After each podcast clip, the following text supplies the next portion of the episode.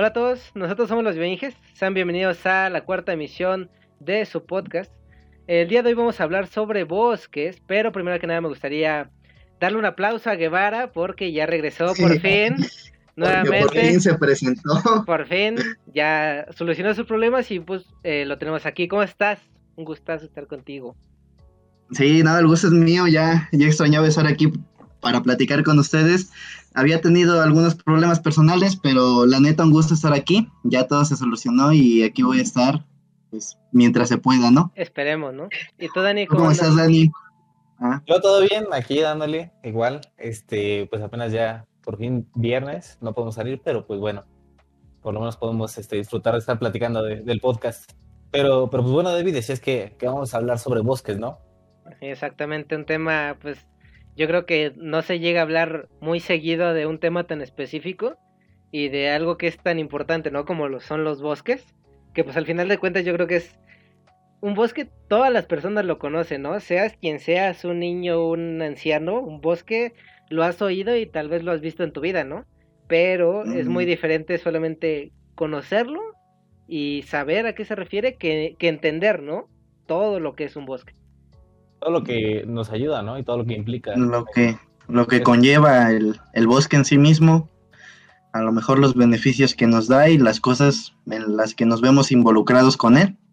Sí, pues básicamente, o sea, eh, muy general, pues como lo dije, ¿no? Todos sabemos que es un bosque, ¿no? Que es este, este conjunto de, de árboles en una gran extensión de tierra, ¿no?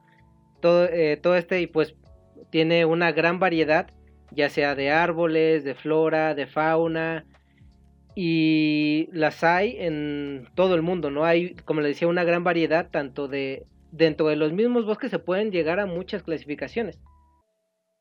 Sí, pues los bosques realmente, pues, como dices, muchos los conocen, pero no tienen como la idea de qué son. O sea, primero que nada, pues normalmente nosotros idealizamos como un bosque como es un lugar con muchísimo, muchísimos árboles, muchísima humedad. Normalmente hay, en algunas zonas hay neblina, en algunas zonas no. Pero se caracteriza por tener muchos árboles de pino, se, caracteriza por tener eh, un suelo rico en microorganismos, en vegetación y una, fauna, una fauna bastante particular y bastante, bueno, todo, obviamente cada, ecosistema tiene su, su y su fauna benéfica, pero en específico los bosques son los que ayudan. De hecho, si, si han checado las publicaciones anteriores, de una de las primeras publicaciones que hicimos fue sobre micorrizas. Pues precisamente en el bosque se encuentra el mayor número de micorrizas en, bueno, en todo el planeta, por eso se les llama el Internet del mundo, el, el World Wide, no, ¿cómo era? Wood Wide Web, es como la red que conecta a todos los árboles y a todas toda la vegetación que hay en el, en el bosque y es por eso que es una de las áreas más importantes. El bosque es capaz de comunicarse a miles de kilómetros, obviamente dentro del mismo bosque, pero es capaz de compartir nutrientes, de avisar sobre plagas, sobre peligros, sobre incendios. Es, realmente algo impresionante. Sí, incluso, o sea, es, es mm, raro cómo se distribuyen este tipo de, de ecosistemas, porque, como lo dije, no todos lo conocemos y todos pensaríamos que en todos lados hay una inmensa cantidad de bosques, ¿no? En todos los países tú dirías, ah, pues yo veo que siempre que viajo, voy en carretera, por lo general, ves grandes extensiones de árboles y dices, ah, ok, aquí en mi país. Con árboles. En mi país hay muchísimos árboles y muchísimos bosques, ¿no? Eso sobra. Pero la realidad es que, es que no, es que no es mucha superficie. Solamente el 30% de, de lo que es tierra en nuestro planeta son bosques. O sea, son cerca, tengo el dato que son cerca de 4 mil millones de hectáreas. Que tal vez tú dirías que suena, como te digo, mucho, ¿no? Tú dirías así, pues es que yo diario que viajo, bueno, no diario, ¿no? Cada vez que viajo en carretera, veo extensiones y extensiones y extensiones de bosques, pero la realidad, aunque tú veas muchísimo, posiblemente ni, ni siquiera vivas en uno de los países que entre en el top 10 de países que tengan más árboles, ¿no? Por ejemplo, El, algo de lo que yo cuando estoy investigando me sorprendí más es saber que el país que tiene más cantidad de bosques es Rusia. Mientras que, o sea, yo me, yo me hubiera imaginado que algún país de, no, pues que México... Digamos un país más tropical, con un clima un poco diferente. Exactamente, un, Exactamente, un país más, ajá, más cálido, ¿no? Más que, que tu lógica te dijera aquí se puede dar el ecosistema de bosques y pues la realidad es que no. Rusia tiene el 20% de todos estos bosques, ¿no? pues... Sí, es, es un, pues ahora sí que es un chingo, ¿no? Eh, de hecho, solo son 10 países los que albergan el 67% del total de los, de los bosques que hay en el, en el mundo y es muy, es muy, es muy extraño y es muy complejo cómo, funciona, cómo funcionan estos ecosistemas, porque como decíamos hace un momento, tú te imaginas, ah, pues el, lugar con un clima más tropical, más cálido, con más humedad, es donde va a haber mayor cantidad de árboles, a lo mejor de vegetación. Y pues tenemos que no, que Rusia siendo un país frío, la mayoría de su, de su extensión, pues representa el 20% del, bueno, también por su extensión territorial que es bastante amplia, pero aún así toda esa parte es más más fría. Sí, incluso si tú lo pensaras y dijeras, pues bueno, Rusia a lo mejor tiene una gran extensión, pero a nivel, voy a decirlo así, vertical, que se extiende hacia la parte baja, pues es ok, ¿no? Llega un punto en el que llega a la zona más cálida, pues ahí es donde tenga todos sus bosques, ¿no? Pero Rusia está en la, en la parte norte de donde se encuentran los países, entonces que toda esa cantidad de vegetación se encuentre en esa zona realmente es algo impresionante. Pero bueno, ya aquí el, el, ya yo creo que algo más lógico es que el segundo país que tiene más es Brasil, que tiene el 12%, pero por ejemplo yo, desde mi perspectiva, yo me hubiera imaginado que Brasil sería el primer país en tener mayor cantidad de bosques, ¿no? O sea, siempre nos pintan a, a, a Brasil como un país súper rico en flora, en fauna, y lo es, ¿no? Pero sorpresivamente, en este caso, un país europeo en segundo lugar. le ganó. Y precisamente Brasil es uno de los países más, eh, o sea, se pinta mucho que el Amazonas, que es un bosque tropical y que es como una mezcla entre bosque y selva, pero pues sí, ¿no? ¿Quién nos diría que, Rusia es de los más? Rusia. pues supongo que también la mayoría de esa extensión no está, por así decirlo, ocupada por, por Rusia, ¿no? Porque a veces son lugares tan fríos que son imposibles para, para vivir ahí. Entonces supongo que por eso es, es que se conserva ese ecosistema de, de, en esa magnitud en ese país, porque no hay tanta intervención humana en esa, en esa zona. Sí, y por ejemplo, como, como les decía, el, el, lo que es el 30% de los bosques que están en el planeta, que son 4 mil millones de hectáreas, digo, suena mucho, ¿no? Pero, por ejemplo, al año yo tengo que se pierden cerca de 7.3 millones de hectáreas al año entre todos los usos que se le da, ¿no? Y pues obviamente este, es, esta extracción se da alrededor de todos los países, ¿no? Y mientras el país tenga mayor cantidad de bosques, más se va a dar esta extracción, ¿no? El país que tenga más, como lo es Rusia, es, el, es eh, uno de los principales exportadores de productos que son hechos con madera, ¿no? Y son los principales eh, extractores o los principales que hacen uso de este recurso. Sí, ¿cuántos, perdón David, cuántos kilómetros mencionaste? Que son los que se... según yo, se pierden 7.3 millones de hectáreas. Casi tengo un dato parecido y sí estuve checando la extensión territorial de, los países. Es aproximadamente la superficie de Panamá, lo que se extrae de... Al año. al año, de, de madera en todo el mundo. Y muchas veces ni, se, ni se regenera, es decir, talan y se van. O sea, no, no es como que digan, ah, bueno, talé, pero ahora me voy a encargar de regresarle al bosque lo que tenía de madera, entonces voy a plantar árboles. O a lo mejor, ¿sabes qué? Pues yo no tengo el tiempo a lo mejor de plantar árboles, pues ¿sabes qué? Voy a dedicarme a buscar a alguien que pueda cuidar de esa zona y encargarme de que tenga un impacto, pues leve, ¿no? Relativamente al, al ecosistema y que dentro de pronto se pueda regenerar. Pero pues les vale, o sea, van, talan, se ven su madera y listo, ahí estuvo. Ajá, es como que creen que creen que el bosque lo único que da es madera, ¿no? O sea que el para lo que sirve un bosque es para extraer madera y ya, se acabó. No hay nada más que nos brinde, ¿no? Cuando pues no es verdad, ¿no? los bosques son uno de los principales ecosistemas de los que obtenemos muchísimas cosas más allá de la madera, que nos que aquí viene lo, lo difícil de entender, ¿no? que no son productos, no son productos como la madera, que va alguien y te entrega tu mueble, que va alguien y te entrega tus, tus troncos, ¿no? Son, se le llama los servicios como que, como que tengan almacenados ahí cada persona como que 50 troncos. Ajá, exactamente, no, este, este tipo de cosas que nos brindan los, los bosques en general no es un no es algo, un producto físico que se pueda catalogar en un precio, ¿no? O estimarle un precio, o ponerle... Digamos que en un sector sí, por ejemplo, los, los muebles y en ese sentido. Claro, e, esa parte de el recurso maderero es lo único que se le, que se le atribuye al bosque.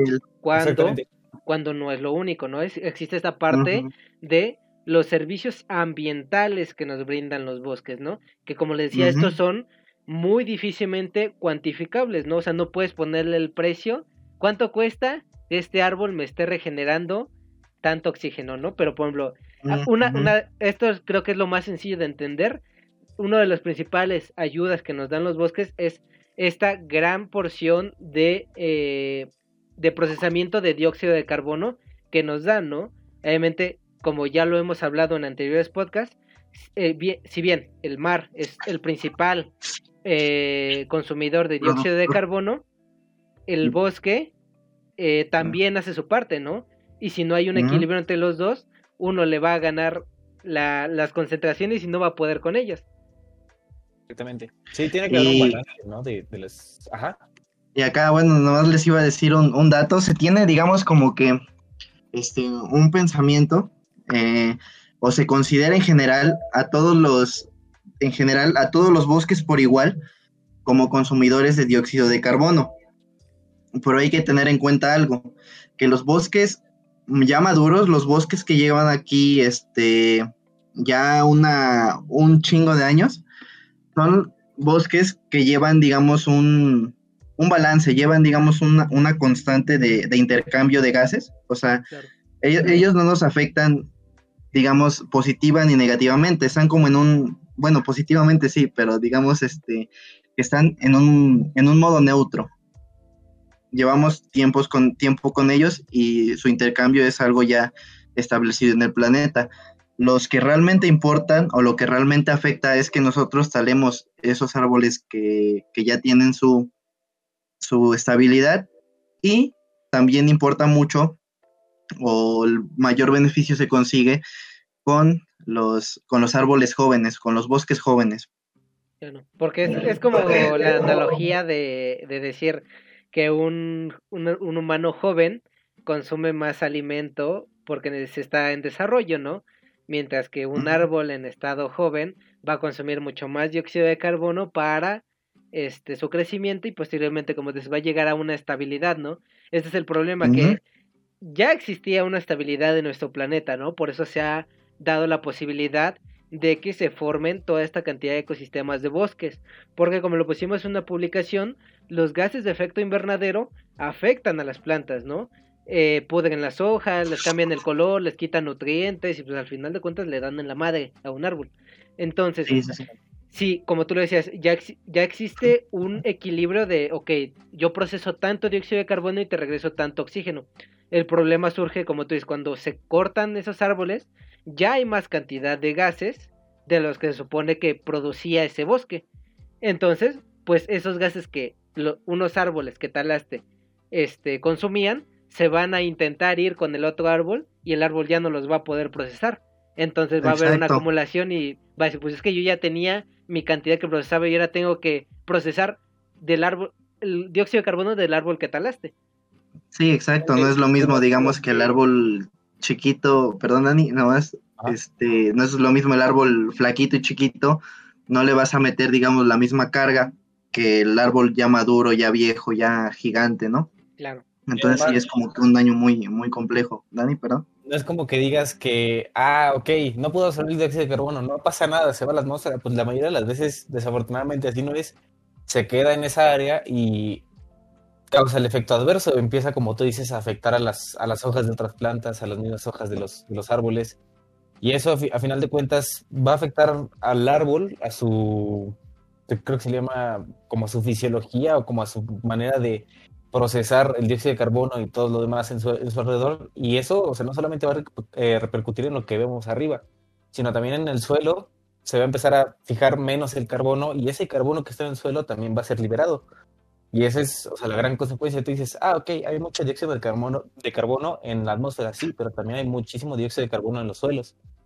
Y si tú empiezas a afectar ese ecosistema, no solo afectas la, digamos, se ven bonitos los árboles, pero también todo lo que está debajo del suelo es importantísimo para el ciclo del suelo y para el ciclo de carbono, del nitrógeno, de fósforo. Bueno, en el bosque casi se llevan a cabo todos estos procesos que son esenciales para que estas moléculas que son para nosotros dañinas, dióxido de carbono, los gases que, que suben a la atmósfera y que se vuelven en lluvia ácida, este, los sulfatos, los nitratos y todos esos tipos de, de compuestos, ahí se descomponen la mayoría. Y es lo que creo que no muchos entendemos como de, ah, madera para mi mueblecito, pero dices, bueno, por, por, lo menos respétalo, ¿no? O sea, vuelve a plantar tus árboles ahí y obviamente pues una de las cosas más importantes es que no lleves flora que no sea de, esa región, porque si llevas, como lo comentábamos en el podcast, creo que fueron hace dos, sí, ¿no? Que estábamos hablando del cambio climático.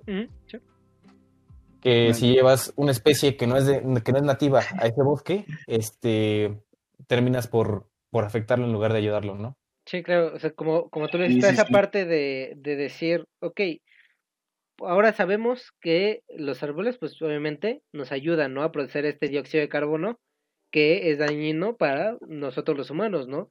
Pero pues ellas lo consumen y nos regresan oxígeno. Ok, también existe esa parte que es parte del ciclo del carbono donde los árboles, además de procesar este dióxido de carbono, lo fijan al suelo porque como lo sabemos, el, eh, todos los organismos vivos estamos formados de carbono, ¿no? Entonces, todo este carbono que se fija al suelo es muy benéfico para este suelo y lo llena de nutrientes. Ya sea fija, fija los nitrógenos, los fosfatos, este, el carbono y todo esto hace que el suelo de los bosques sea uno de los suelos más ricos en nutrientes que existen, ¿no? O sea, yo, yo me atrevería a decir que, que el suelo que no, no sea de bosques, no hay otro que sea más rico que ese. No, y en general, digamos que un bosque a nivel, digamos, global, es de los ecosistemas, este, bueno, en general un bosque es hogar de animales, de un chingo de especies, de plantas, un chingo de microorganismos, y en general, como decía, eh, un bosque es este uno de los sistemas más biodiversos del, del planeta.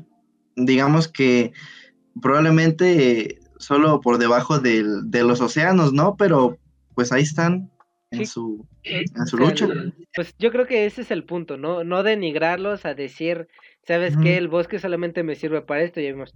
Ah, el oxígeno, la fijación del carbono, porque como lo decía, estos suelos de los bosques son los, son los más ricos en nutrientes porque sabemos que una vez que las hojas de los árboles ya han pasado su ciclo, obviamente se caen de los árboles y caen en este suelo, ¿no? Y todas estas hojas se empiezan a degradar por la función de las bacterias que están en esos suelos, ¿no? Y todo este, todos estos nutrientes que empiezan a degradarse se empiezan a quedar en el suelo, ¿no? Obviamente muchas, muchas de estas hojas se van degradando y otras se van sumando encima y encima, ¿no? Si ustedes han ido alguna vez a un bosque a acampar o cualquier cosa, y han tenido la posibilidad de pasar alrededor de un bosque, va, han visto que incluso tú pisas y se escucha, ¿no? O, hasta se sume. Como crujen. Ajá, Se sume bastante, un poco el piso, porque son centímetros de cientos de miles de hojas que se han caído de los árboles y que hoy en día están formando parte de esos nutrientes de, eh, de ese suelo, ¿no?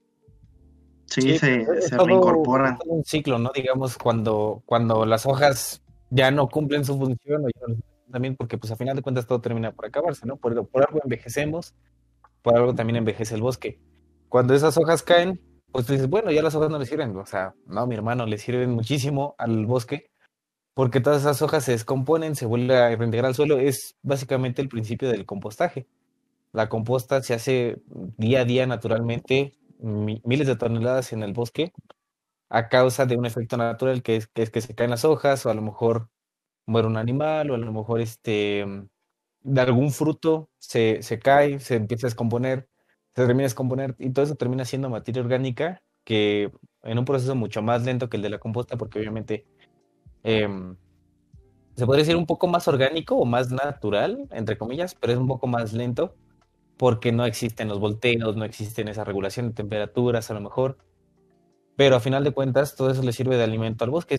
Que tú dices, bueno, al bosque no le ponen, o sea, no le van y le agregan compostas como de, ah, ya le hace falta al bosque fertilizante y no van a regar fertilizante al bosque porque naturalmente lo hace. Es por eso un ecosistema bastante estable y que no necesita mucha intervención humana. Totalmente autosustentable, ¿no? Porque él mismo, de sus residuos como árbol, produce su propio alimento para, para esos mismos árboles y para toda la, la flora que crece alrededor de él, ¿no? Como matorrales o incluso hongos que se alimentan de esos mismos nutrientes que están en el suelo, ¿no? Por eso cuando vas a un bosque no es que veas puro, puros troncos, ¿no? Alrededor de esos troncos siempre hay muchísimos tipos de plantas y muchísimos tipos de hongos, porque todos ellos tanto ayudan al árbol como el árbol se crea una relación simbiótica donde se están eh, nutriendo, valga la redundancia, de nutrientes y ambos están cumpliendo su ciclo y viviendo sus vidas y con sus residuos están ayudando, ¿no?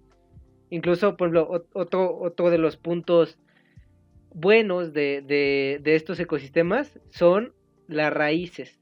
Las raíces, es como lo sabemos, las raíces de los árboles se incrustan y se entierran dentro del suelo, ¿no? En busca, eh, pues, de expandirse, ¿no? Y de darle más estabilidad para el crecimiento del árbol.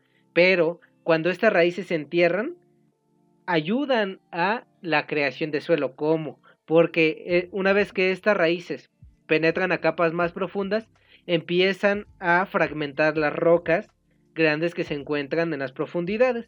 Entonces ayudan con el paso del tiempo y con, otras raíces, con la erosión y con otros procesos a que se lleve este proceso de producción de suelo, ¿no? Porque, no sé si ustedes sabían que para producir un centímetro de suelo se necesitan cientos de miles de años.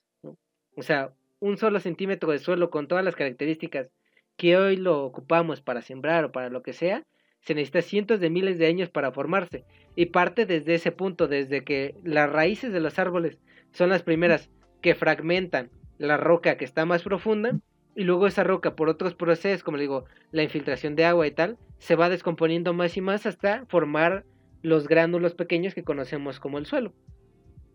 Exactamente. Creo que, o sea, con la publicación que hicimos hace poco de los corales, es como lo más al que podríamos asemejar eh, de manera terrestre, ¿no? Los corales son como los bosques marinos. Es porque, o sea, se tardan muchísimo en, llevar a cabo esos procesos. Y sobre todo, pues si tú vas y le das en la madre un bosque, pues se va a tardar muchísimos años en, en volver a regenerarse. Y tú, o sea, todo eso que mencionabas de, los hongos y de la diversidad, pues tienes toda la razón. uno de los fundamentos de las, de las micorrizas es que eh, los hongos hacen, literalmente penetran dentro de las raíces de los árboles y de las plantas y ellos le brindan minerales mientras que la planta le brinda materia orgánica que el tronco puede ocupar. Y muchas veces, bueno, pues si hay, hay tantos, tantos hongos debajo del suelo, ¿por qué no los vi siempre? Ah, pues es porque surgen solamente cuando, cuando se necesita, es decir, cuando un, cuando un árbol cae, un árbol naturalmente cae y se empieza a descomponer, los hongos luego, luego comienzan a surgir del suelo y de la misma madera para poder este, degradarlo. Y incluso hay, hay una, no me acuerdo qué especie es de, de, de hongos, que solamente surgen después de un incendio forestal. Y esos hongos ayudan a que, el, eh, que, se empiece a formar de nuevo el suelo, a que empiece a haber más materia orgánica disponible para, para el suelo y pues al final de cuentas, un bosque se puede este, regenerar de un, de un superincendio en poquito tiempo relativamente, pues es gracias a microorganismos que están en el suelo y hongos, que son los que comparten una relación simbiótica con todo el, con todo el bosque. Sí, exacto. Em, como bien mencionaba, bueno, primero voy con algo que dijo David. Este, los bosques protegen los suelos y ayudan a que ese proceso de regeneración se lleve a cabo de, una, mejor, de una mejor forma y de la forma en la que pues, los suelos que tenemos se han, se generado, ¿no? Y otra cosa que también son muy importantes y se mencionó un poquito es que estos bosques también, estos ecosistemas regulan el ciclo del agua. Son importantes reguladores. Estos estos recogen y almacenan el agua y ayudan a evitar inundaciones también. Por ejemplo, ¿cuántos, cuántos casos no se, no se han visto de comunidades, digamos, como en zonas, este, eh, por ejemplo, en Chiapas pasa mucho esto, que hay poblaciones o comunidades que acaban inundadas, o sea, completamente, que el agua pues les llega casi casi que hasta el pecho, ¿no? Y pues luego dicen así como de, ah, pero ¿por qué? ¿Por qué será que, que, nos estamos inundando? Pues si ya pusimos la, la, represa, ya pusimos un chingo de costales, un chingo de cosas para drenaje, exacto. Entonces, ¿qué está pasando ahí? Pues le estás dando en la madre al, digamos, como que al, a tu, a tu represa natural, por decirlo de alguna manera, y lo estás haciendo artificialmente, algo que pues hemos visto que, no funciona, ¿no? Nada como la, la bella, la bella naturaleza. Es, es muy simple, perdón que interrumpa verlo. Si, si tú, por ejemplo, vas, ves una montaña que tiene mucho, muchos bosques, o bueno, que está repleta de árboles, por lo general no ves un río bajo ella, ¿no? No sé si por ustedes han ido o visto el, el cañón que, ah, no me acuerdo dónde está, en algún estado de aquí de México. Eh, no, no me acuerdo el nombre. No se te escuchó, pero. No sé, ah. si, no sé si es ese, pero ah, es, esas son montañas impresionantemente grandes y hay un río que pasa por ellas.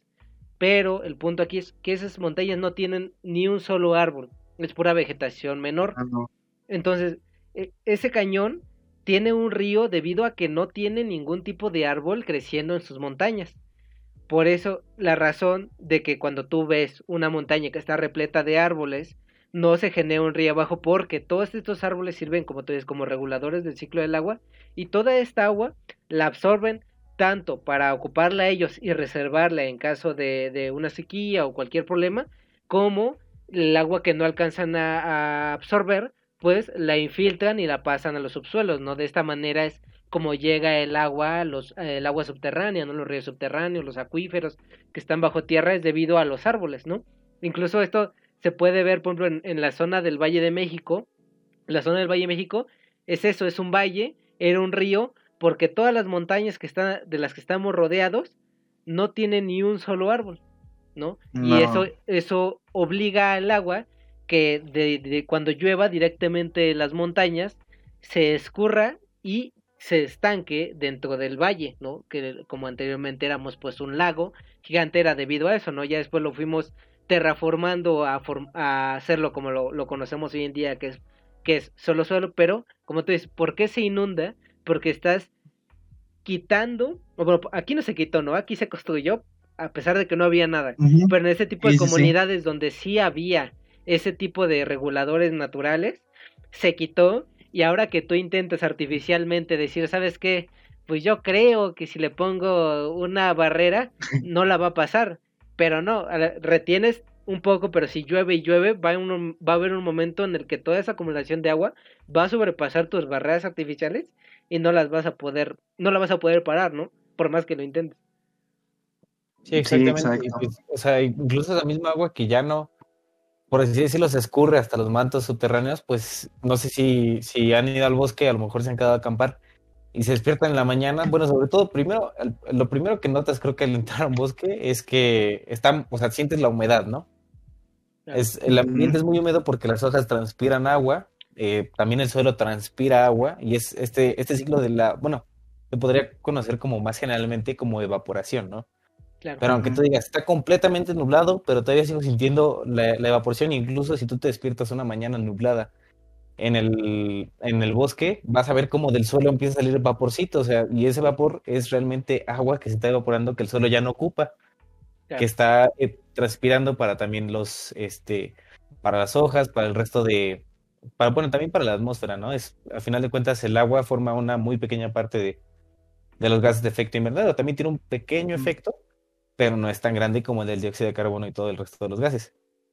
Y toda esa agua que, no se filtra, que no se ocupa, pues eh, lo ocupa el mismo, la, misma atmósfera para, para, regenerarse, para balancear, y el mismo bosque como su humedad. Y dices, bueno, quitas el bosque y ahora ya ni tienes eh, humedad ni nada, está todo seco y además te inundas. Luego, luego. Erosionan los suelos. Claro, o sea, es como el, el, no sé si ustedes han ido a algún estado de las orillas, o sea, que están cerca de, cerca de, de las orillas del país.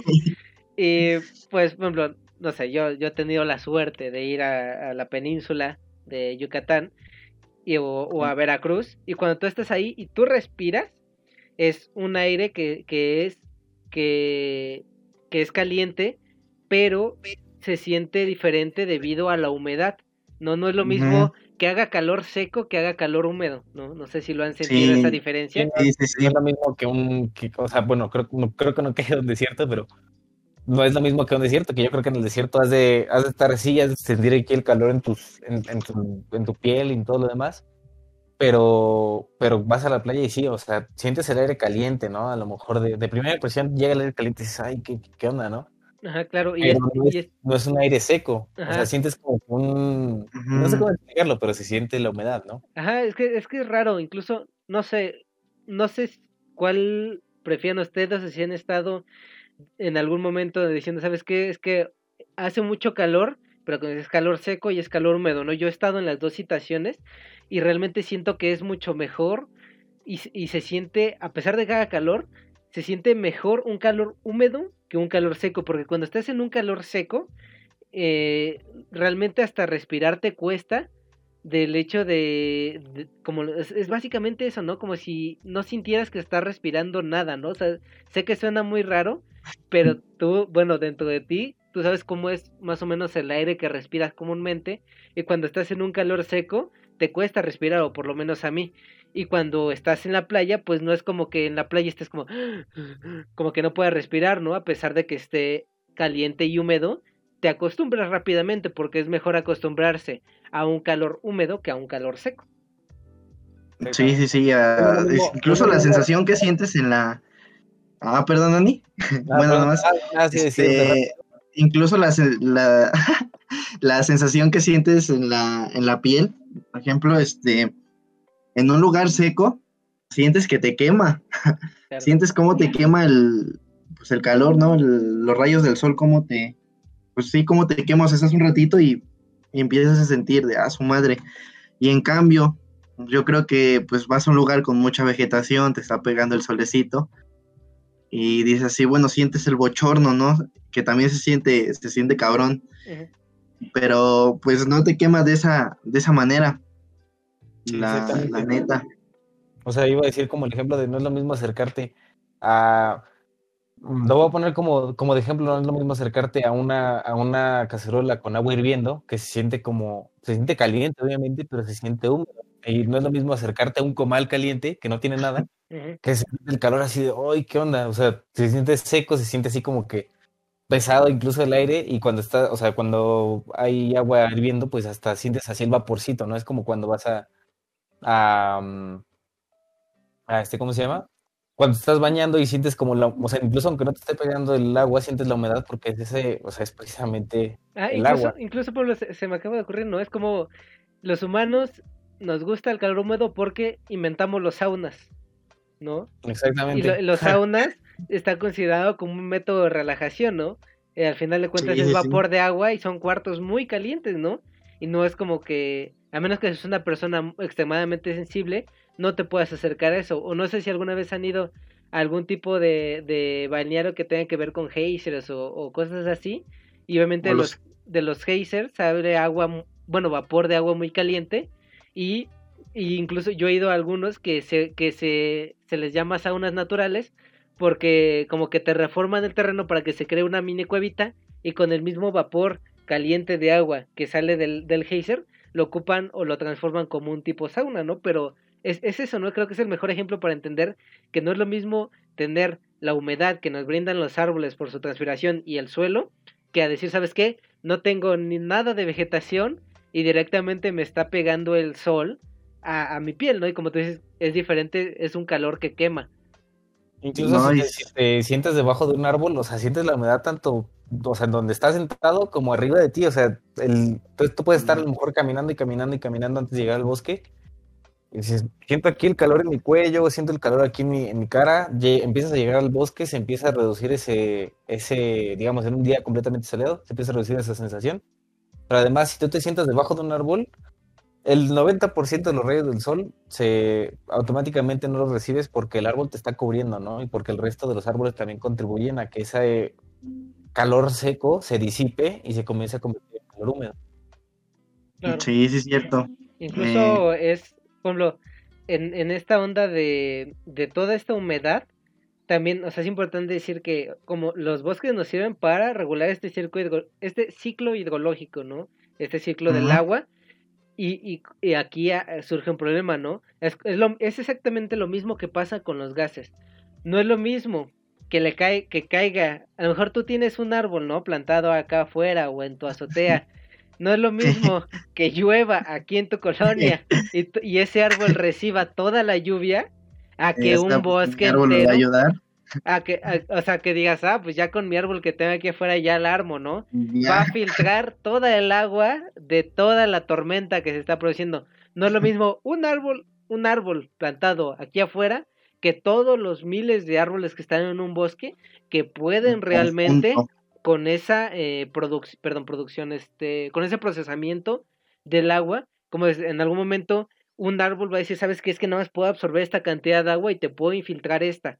Ahora el, el árbol que está al lado de mí va a infiltrar otro tanto y otro tanto y otro tanto y se van ayudando, ¿no? si es un solo árbol, pues se va a sobresaturar, incluso le va a hacer daño a tanta agua y se va a morir, ¿no? O sea, no... Sí, sí, sí los que tengan plantas en casa, si tú riegas de más una planta, pues automáticamente, si tiene hoyitos la maceta, pues automáticamente lo va a filtrar. Si no tuviera hoyos, toda esa agua se queda ahí y empieza a pudrir la raíz y pues al final de cuentas, pues muere tu, tu planta por exceso de riego, ¿no? Es lo mismo que pasa aquí, como dice David, un árbol en tu casa no te va a servir para nada si llueve mucho en tu, en tu zona y todos los bosques, pues los talaron. Porque al final de cuentas, pues también, ajá. Ajá, es decir, al final de cuentas, pues si tú estás metiendo 10 mil litros de agua, vamos a poner que es muy poquito, o sea, comparado con lo que llueve en un día normal, 10 mil litros de agua para un solo arbolito, pues ¿cómo crees que va a poder filtrar toda esa cantidad de agua? No necesitan mucho más. Sí, sí, sí. Y igual, digamos que con esto no se trata de minimizar así como de, ah, pues tener un solo árbol en tu casa, por ejemplo, no sirve para nada. Sí, claro. Pues eso se puede dar, como hace un ratito decía Dani, digamos como un servicio muy rápido, que igual se me ocurre es eh, luego, pues ponen, este, digamos, lugares o zonas para protegerse del sol. Y como decía Dani, tú cuando vas y te pones abajo de un árbol, te sientes fresco. Ajá, pues a pesar de que esté el sol en su punto más alto y esté pegando directamente, tú abajo del árbol te sientes a una menor temperatura y no sé si les ha pasado de que de repente estás abajo de un árbol y obviamente por el movimiento de, de la Tierra, el Sol, se bueno, se empieza a desplazar la sombra y pues de repente se te descubre una pierna y la pierna te quema, ¿no? Mientras que el, todo el resto de tu cuerpo está a una temperatura perfecta, pero cuando el sol empieza a tocar tu pierna que, que, que, que, te, está saliendo de la sombra, ese sol te está quemando, ¿no? Porque esa temperatura de, debajo del árbol es mucho menor a la temperatura que está alrededor de él. Sí. Y incluso ponemos el ejemplo en el podcast del cambio climático, que nosotros hacemos como unos inventos, nosotros mismos, por ejemplo, para esperar el camión, que está esta estructura metálica que luego pues, ni cubre bien, y lo ves vacío, y si hay árboles ahí junto, todos los ves ahí apretados en el árbol así, tratando de cubrirse del sol, y nadie pega la estructura que, hizo, que hicieron para, para según cubrirse del sol. Entonces, bueno, entonces aquí le hacemos caso, o sea, no me estás haciendo una estructura para cubrirme del sol, pero el, o sea, el árbol está más chido, ¿no? Me cubre más, está más fresco y pues... Según, y, según inventamos tecnología avanzada superando a la naturaleza, cuando regresamos a la misma naturaleza para ayudarnos, ¿no? y hasta es contradictorio porque dices, ah, no, pinche árbol estorba, me lo voy a, lo voy a cortar para construir un domo que me proteja del sol. Claro. Entonces, como, pues no tiene mucho, pues mucho sentido, ¿verdad? Y otra cosa, otro, otro servicio que nos brindan y aparte, digamos, de todas las funciones que cumple, es este, digamos que eh, permiten una mejor apreciación del, del paisaje y hasta crean espacios de recreación. Claro. O sea, independientemente de que procese este dióxido de carbono, de que nos ayude en esto del agua, que nos ayuda a mantener estabilidad en los suelos. También a poco no está, no está bonito, no buscamos todos, por ejemplo, irnos de vacaciones o irnos, como decías, no sé, acampar. ¿A dónde vas a acampar? No vas a al, terreno que tiene ahí vacío algún cabrón. Vas y dices, ah, pues me voy a ir a acampar a la reserva de no sé qué madres donde hay un chingo de árboles, por ejemplo. Sí, justo aquí. Justo aquí donde vivo, eh, está cerca, no sé si muchos lo conozcan, es, bastante conocido, el Real del Monte, este, el mm. Chico, este, el Chico. El Chico. Este, todos estos son zonas de bosques, ¿no? Realmente son zonas montañosas que están repletas de bosque, hay, hay partes en las que se ve más como concentrado ese, esa región de árboles y, hay, lamentablemente hay secciones en las que pues ves pocos árboles, lamentablemente por la tala, pero, pero sí, luego, luego que, o sea, a diferencia de, de abajo, que es Pachuca, cuando subes, o sea, empiezas a sentir luego, luego como la frescura, ves que la neblina incluso en las mañanas está cubriendo toda esa zona de, de, de bosques y pues es realmente la humedad que, que les da y pues como dices, no te vas a ir a ah, ok, voy a acampar aquí a casa de mi compa. Está el terreno pegándole aquí. Exactamente. Es como si voy a poner ahí mi tienda de campaña, no, pues no. se puede ver en un término general, por ejemplo, en, la Ciudad de México, ¿no? Cuando en la Ciudad de México está el Monumento a la Revolución y está la Alameda. ¿Dónde, ¿Dónde te sientes mejor? En el Monumento a la Revolución, que está el monumento y es toda la explanada sin ninguna protección solar, o te vas a la Alameda, donde hay banquitas, hay áreas verdes, hay árboles, está más fresco, pues mucha de la gente se aglomera en lo que es la Alameda porque está mucho mejor que estar viendo el monumento que te esté pegando directamente al sol, ¿no? Incluso todas estas áreas, como tú le decías, estas áreas recreativas, siempre se busca que sean rodeadas de naturaleza. Siempre las plazas públicas tienen la estructura humana, el kiosco, pero están rodeadas de árboles, ¿no? O los parques están rodeados de árboles y tienen su cancha para jugar, porque yo creo que al final a, todos nos gusta ver naturaleza, ¿no? O sea, pero eh, es contradictorio, como tú dices, de repente es que me estorba, quítala para hacer mi casa, Ah, pero en vacaciones me quiero ir a... Quítala porque quiero un mueblecito que ni necesito. Claro, y, pero, pues de vacaciones me voy a ir a un bosque. no decimos que esté mal, sino, pues ok, si lo vas a ocupar dos, tres arbolitos para hacer tu, tu, tu mueble, date, ¿no? Hazlo, pero regenera por lo menos el doble, ¿no? Si, si das las tres, planta seis. Eh, una disculpa, ya regresamos. Tuvimos una pequeña falla técnica, pero mm. bueno, nuevamente estamos aquí. pues de eh, hecho ustedes lo van a ver como un simple, un simple corte. Un simple corte, pero es para que quede mejor, porque luego las transiciones así entre nada más hablar se ve raro. Entonces, bueno, básicamente diciendo esto, pasando al uso de la madera, ¿no? Bueno, yo investigué un, un dato que era que de toda la madera que se extrae, el 40% se está usando como combustible. O sea, de, de, toda esta madera, ¿no? Hay un 60% que se utiliza para construcción, muebles, papel o usos múltiples que se le da, pero este 40% se está utilizando todavía para, pues básicamente para cocinar, ¿no? La neta a mí me sorprendió decir, güey, ¿por qué hay gente que todavía está utilizando madera como combustible cuando hay otras, cuando hay otro tipo de alternativas, ¿no? de licuado de petróleo y un buen de cosas que ya hoy en día se ocupan la mayoría de los lugares, pero pues igual, o sea, decir, bueno, a lo mejor ya es un que te gusta 20%, 10%, pero sí la sí, sí, sí. como el 40% todavía lo ocupan para, para leña, ¿no? Entre, fogatas y entre que lo ocupan pues, diario en sus casas y así, dices, wow. Y, y por ejemplo, no sé, a lo mejor no se imaginan, este, pues uno no, no piensa en que, ah, la madre, pues es que ocupas directamente la madera en tu casa para, para, para cocinar tus alimentos. No, pues nosotros ocupamos gas, por decir un, un ejemplo. Lo común. Pero, ajá, pero, por ejemplo, pero por ejemplo, este, en África, dos terceras partes, en dos terceras partes se ocupa madera como fuente principal de, de energía, de combustible más bien para producir energía. Y no yendo tan lejos, como bien lo decía, este, a lo mejor no lo vemos reflejado, pero en comunidades pequeñas y, por ejemplo, un caso aquí en México que me ha tocado ver a mí, es que yo tengo dos abuelitas, ambas son, bueno, mi abuelita y mi bisabuelita, pero ambas son de un pueblo llamado Yameles, aquí en, en Puebla, es un pueblo muy bonito, y en ese lugar este, me, ha me ha tocado ir algunas veces, es una comunidad pequeña, pero en ese lugar, en casi la mayoría de los hogares se, sigue ocupando leña como fuente de, energía. Y son así pequeños lugares donde se ocupa este, la madera como, como combustible, digamos, principal para cumplir todas las funciones.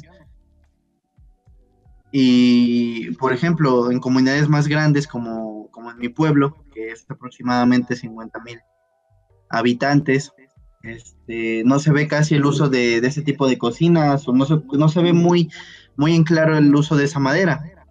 Y tú te, tú te preguntarás, o nos preguntaremos, ajá, entonces, ¿de dónde chingado sale o de dónde se ocupa, no? ¿Dónde, dónde ocupamos esta, esta madera?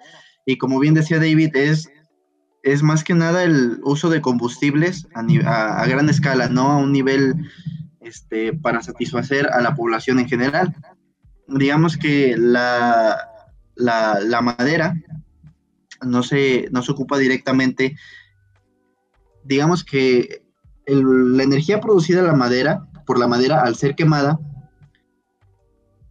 se ocupa en termoeléctricas para principalmente para producir la energía, ya sea, pues una de las formas es calentando una caldera que, que desprende vapor de agua junto con este, gases que contaminan, con dióxido de carbono y monóxido.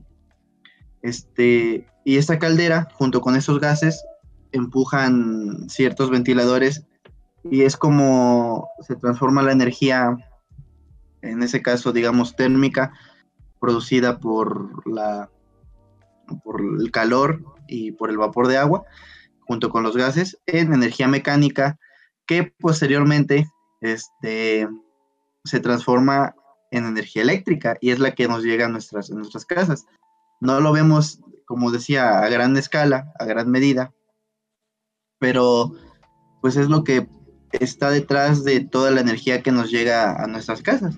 Porque sí, pues nosotros cocinamos con gas, para viajar ocupamos gasolina en los, en los autos, en los transportes, pero es ahí donde se ve ese uso de combustibles y no solo madera, sino todos los combustibles fósiles, es donde se ve su utilidad realmente, es donde se ve el gasto que, conlleva, ¿no? Ese, ese 40%, donde, ese 40% que se ocupa, vaya. Por yo aquí lo, lo veía desde dos vertientes ese uso, porque como tú lo decías, ¿no? Está la parte de las comunidades que por necesidad lo ocupan, ¿no? Mm, como decía, no es necesario, a pesar de que es los datos que luego sueles encontrar en internet que son de África, no es necesario irse a otro continente para saber de gente que utiliza la madera como fuente, eh, como combustible, ¿no? En, el pueblo que decías, o incluso aquí donde yo vivo, hace años eh, eh, te cuentan de que todo era a base de, de pura leña, ¿no? La cocina. Entonces, digo, está esa parte de decir, ok, hay gente que lo está ocupando porque es una necesidad, ¿no? Tal vez no tienen eh, la inversión para que les llegue el gas, porque al final de cuentas hablar también de uso de gas, pues también es hablar de contaminación, ¿no? A lo mejor tú dices, ok, está sustituyendo la madera por el gas, pero pues para producir el gas, como tú lo dices, se necesitan de otros procesos que igual generan gases, ¿no? Entonces contaminan.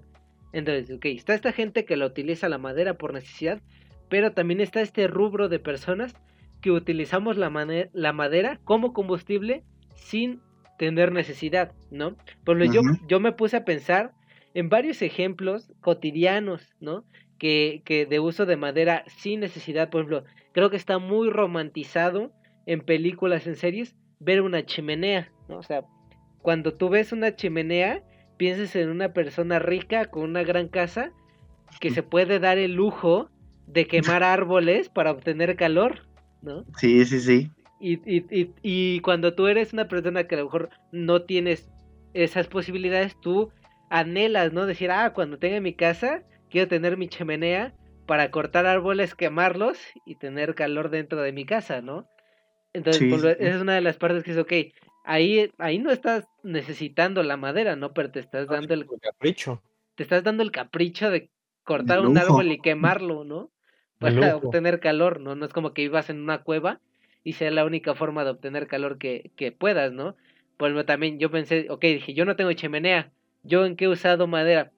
Aquí en México, los 15 de septiembre, por lo menos donde yo vivo, se, se suelen hacer fogatas. Fogatas para eh, tronar cohetes. No hace años que no lo hacemos aquí en mi casa, ¿no? Por lo menos. Pero, si, por lo menos desde, desde que tengo memoria hasta los 15 años, cada año se hacía una fogata con muchísima madera que duraba toda la noche para simplemente asar bombones y prender cohetes, cohetes, ¿no? Entonces ahí como que ahí no ¿qué, ¿cuál era la necesidad de haber ocupado esa madera para crear esa fogata? Cuando te digo, no, no tengo la necesidad, ¿no? De estar, no, no es como que fuera a cocinar mi comida del día en esa fogata que hice, ¿no? La hice por puro capricho. Y así hay también mini usos de la madera, por ejemplo, la, la madera que se utiliza en los restaurantes para ahumar la carne, ¿no? O sea, que va la gente y va a los restaurantes y pide su carne ahumada y esta carne ahumada se hace a base del consumo de madera, ¿no? De la tabla de madera que se utiliza para estos restaurantes. Yo he visto en varios videos de cocina o gente que cocina, por ejemplo, en este de la capital, donde muestra luego las reservas de leña que tienen los restaurantes y son toneladas que utilizan en un día, ¿no? Cuando pues te dices, que eso tampoco es una necesidad ni está necesitando la, la madera para satisfacer el, una necesidad básica de un humano, ¿no? E, eso parte ya más de un capricho. Entonces, están esas dos vertientes de, ok, hay comunidades que no tienen la posibilidad de utilizar otras eh, fuentes de energía y está lo que hacemos la gente común, que ocupamos la madera para cosas sin sentido. Solo como decían y como capricho, ¿no? Es igual, otro ejemplo, ¿no? Es como de, a lo mejor tienes un escritorio que funciona, pero pues ves digamos que eso igual impulsado por el consumismo y por todo este, este rollo, es, dices, ah, la madre, quiero, quiero un escritorio de abeto alemán pulido, que ya se está carachando esta madre. ya quiero, pues, a lo mejor no tan exagerado, pero pues no somos conscientes del uso que le damos a las cosas y en este caso pues a la madera, no nos ponemos a pensar como de, de bueno, o sea, pones tu fogata, te calienta un ratito, y, pero no piensas, a la madre, pues cuánto tiempo llevó para que ese troncote estuviera así de, de grueso y yo lo pudiera tener en mi, en mi hogar y pues nomás te lo llevas en, en qué, a lo mejor unas, unas seis horas. Unas seis horas. No, no, pasa mucho tiempo en el que tú puedes talar un árbol y al rato lo puedes estar quemando, ¿no? Y lo que te digo, o sea, no tiene ningún tipo de sentido decir, ok, voy a talar un árbol y por puro gusto voy a ir y me voy a armar una fogata, ¿no? O sea, son cosas que, que tú dices como de, ah, es que hay mucha deforestación, qué triste, pero deja, cuando voy a acampar, me voy a hacer mi fogatita para quemar mis, eh, para ver las estrellas. Y estar calientito. Para estar calientito, ¿no? Cuando, digo, pues, al final de cuentas no es una persona en una comunidad alejada de la urbanización que necesite cocinar sus alimentos con madera. Y sí, o sea, realmente no está mal, o sea, digo, dentro de lo que cabe no está mal, pero, o sea, lo que sí es como, bueno, si, si, estás en el bosque y quieres acampar y quieres hacerte una fogata, porque obviamente en la noche va a bajar la temperatura, pues no, un árbol, ¿no? Vete a caminar un poquito, ¿no? Busca ramas que estén caídas, busca troncos a lo mejor que puedas, a lo mejor ocupar como para, para que empiece el fuego y tú, ah, no, ocupa lo que tienes a tu disposición y digas, ok, bueno, pues como casi no hay madera suelta en el bosque, pues voy a talarme un árbol para prepararme una fogatita nada más por hoy y mañana me voy y esa madera la dejo ahí. Es como de, pues piénsale tantito, ¿no? O sea, también si, si ves madera en el suelo de, de un tamaño bastante bueno, a lo mejor de ramas caídas y demás, que puedes ocupar para tu fogata, pues mejor, ¿no? Y así, pues, lo único que, lo único que vas a estar afectando más, pues va a ser el aire, ¿no? Que vas a quemar esa madera y vas a tener dióxido de carbono un chingo, pero yo creo que veas, por donde lo veas, yo creo que es indefendible el hecho de Digo, o sea, ¿no? Sí, ¿para qué lo haces? Pero, digamos, si, si quieres hacerlo y tienes la oportunidad de hacerlo, no lo hagas todos los días, eso es lo que voy. Si vas a hacerlo, hazlo una vez al año, una vez.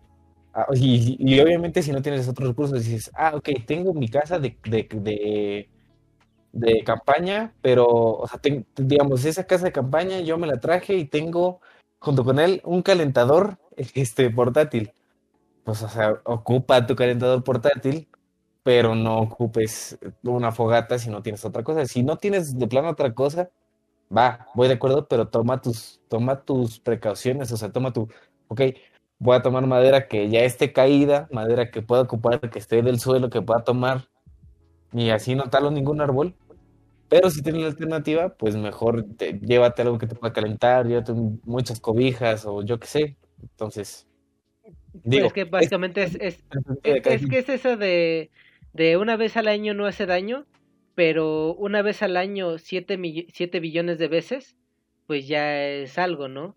Entonces, eh, como persona individual, es, es, lo que siempre decimos, ¿no? Tus acciones individuales, tú no ves que cuenten, y es lo mismo cuando tú haces una acción mala, no ves, tú dices, no importa, no hago esta fogata esta vez al año, pero pues cientos de miles de personas también lo están haciendo, ¿no? Entonces, eh, aquí es donde parte el punto de eh, se está usando tanta madera para tantas cosas que son insignificantes como estas cosas, tal vez la necesidad de comunidades que necesitan cocinar con ella, o para productos que tenemos de ella, ¿no? Tanto ya sea muebles, o las construcciones de casas, o el papel, o cualquier otro tipo de producto que podamos hacer con ella. Y aquí es donde se está dando esta sobredeforestación que estamos haciendo de, de lo que decíamos al principio. A lo mejor los, los árboles ya mantienen un equilibrio entre ellos de decir, ¿sabes qué? Puedo procesar tanto dióxido de carbono, puedo procesar tanta agua, pero cuando tú dejas a un solo árbol, bueno, o, va recortando la cantidad de árboles, ese equilibrio pues se desata y dices, ¿sabes qué? Pues es que ya antes éramos mil árboles, ahorita somos 500, entonces tenemos que nos estás pidiendo que procesemos el doble cuando no podemos, ¿no? No es como un humano que le puedas pedir más esfuerzo. Es naturaleza que mantiene un equilibrio y si la alteras, pues al final le vas a dar en la madre, quieras o no. Exactamente, Sí, sí, sí. Y, y, bueno, probablemente suena algo, digamos, algo drástico. Tampoco, o sea, sí es algo que debemos de cuidar todos, ¿no? Que es algo que debemos de ponernos a pensar. Pero pues, digamos que existen otros factores o otras cosas en general más específicamente la deforestación, digamos, no dedicada a, o sea, digamos, la deforestación no empleada directamente al consumo de madera. Digamos que eh, existe un mayor problema del que no hemos hablado aún, que es la deforestación destinada a otras cosas. Digamos, ya ni siquiera el aprovechamiento en sí de la madera. Pero antes de abordar este, este, este tema, me gustaría este, comentar antes que existen una existen clasificaciones para, para hablar de los bosques. Y en, dentro de esas clasificaciones nosotros encontramos clasificación según al clima y latitud, clasificación según el follaje, clasificación según vegetación y en la que nos estamos enfocando nosotros, que es más que nada la clasificación según la intervención, intervención del hombre, perdón. Eh, las anteriores las pueden buscar, eh, así las van a encontrar y van a encontrar las clasificaciones de acuerdo a sus características, pero nosotros nos queremos o nos hemos estado enfocando principalmente o hablamos en general de los árboles de acuerdo a dos distintos tipos de clasificación, que es los bosques primarios, en primer lugar. Nosotros al hablar de todos estos temas de consumo de árboles, de deforestación y todo lo que hemos estado hablando, estamos hablando del consumo de bosques primarios, es decir, bosques vírgenes, bosques que están crecidos naturalmente. Y por otra parte tenemos a los bosques antropogénicos, que son bosques intervenidos por el hombre o plantados por el hombre, los cuales también satisfacen una demanda muy grande de, de ya sea de madera o de en lo que se vayan a ocupar, que principalmente estos, este tipo de bosques están destinados a usos más que nada energéticos. Y ya nos meteremos ahorita un poquito más a fondo en el consumo de los bosques primarios, que es donde realmente se ven muy en claro esos problemas de deforestación, que ya les mencionaba antes, que no les hemos dicho, pero en general ya les, les venimos introduciendo. Se basa en el, en el llamado cambio de uso de suelo, como, como, tú lo mm. dices, cuando tú deforestas un bosque, y tal vez aproveches una cierta parte de la madera, pero tu principal objetivo al quitar todos esos árboles es ocupar ese terreno donde estaba el bosque para otros usos, ¿no?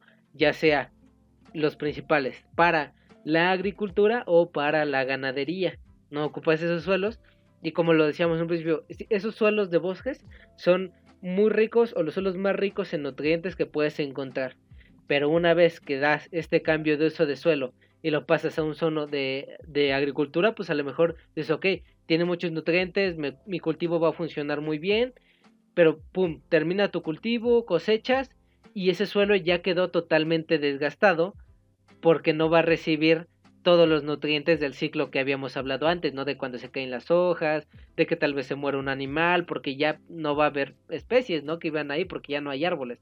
Entonces, al final de cuentas, ese suelo que, era excelente para el crecimiento de, de, algún tipo de cultivo, una vez que lo ocupes, lo vas a pasar a destruir. Lo mismo con la ganadería, lo que hemos hablado en otros podcasts, que una vez que eh, ocupas este espacio para la ganadería, para, su, eh, para que pasten o para que se alimenten, una vez que este suelo, bueno, una vez que ya eh, has explotado al máximo, este suelo deja de funcionar y se erosiona o se destruye y pues ya es muy complicado recuperarlo, ¿no? O sea, ya es una inversión muy grande de dinero poder recuperarlo cuando al final era uno de los uno de los mejores suelos que podía existir.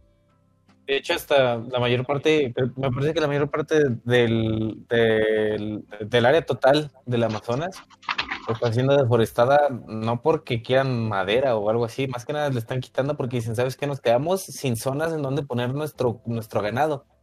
Necesitábamos poner aquí una zona donde podemos poner ganado temporalmente, moverlo a otro lado, pero no hace nada por remediar esos suelos.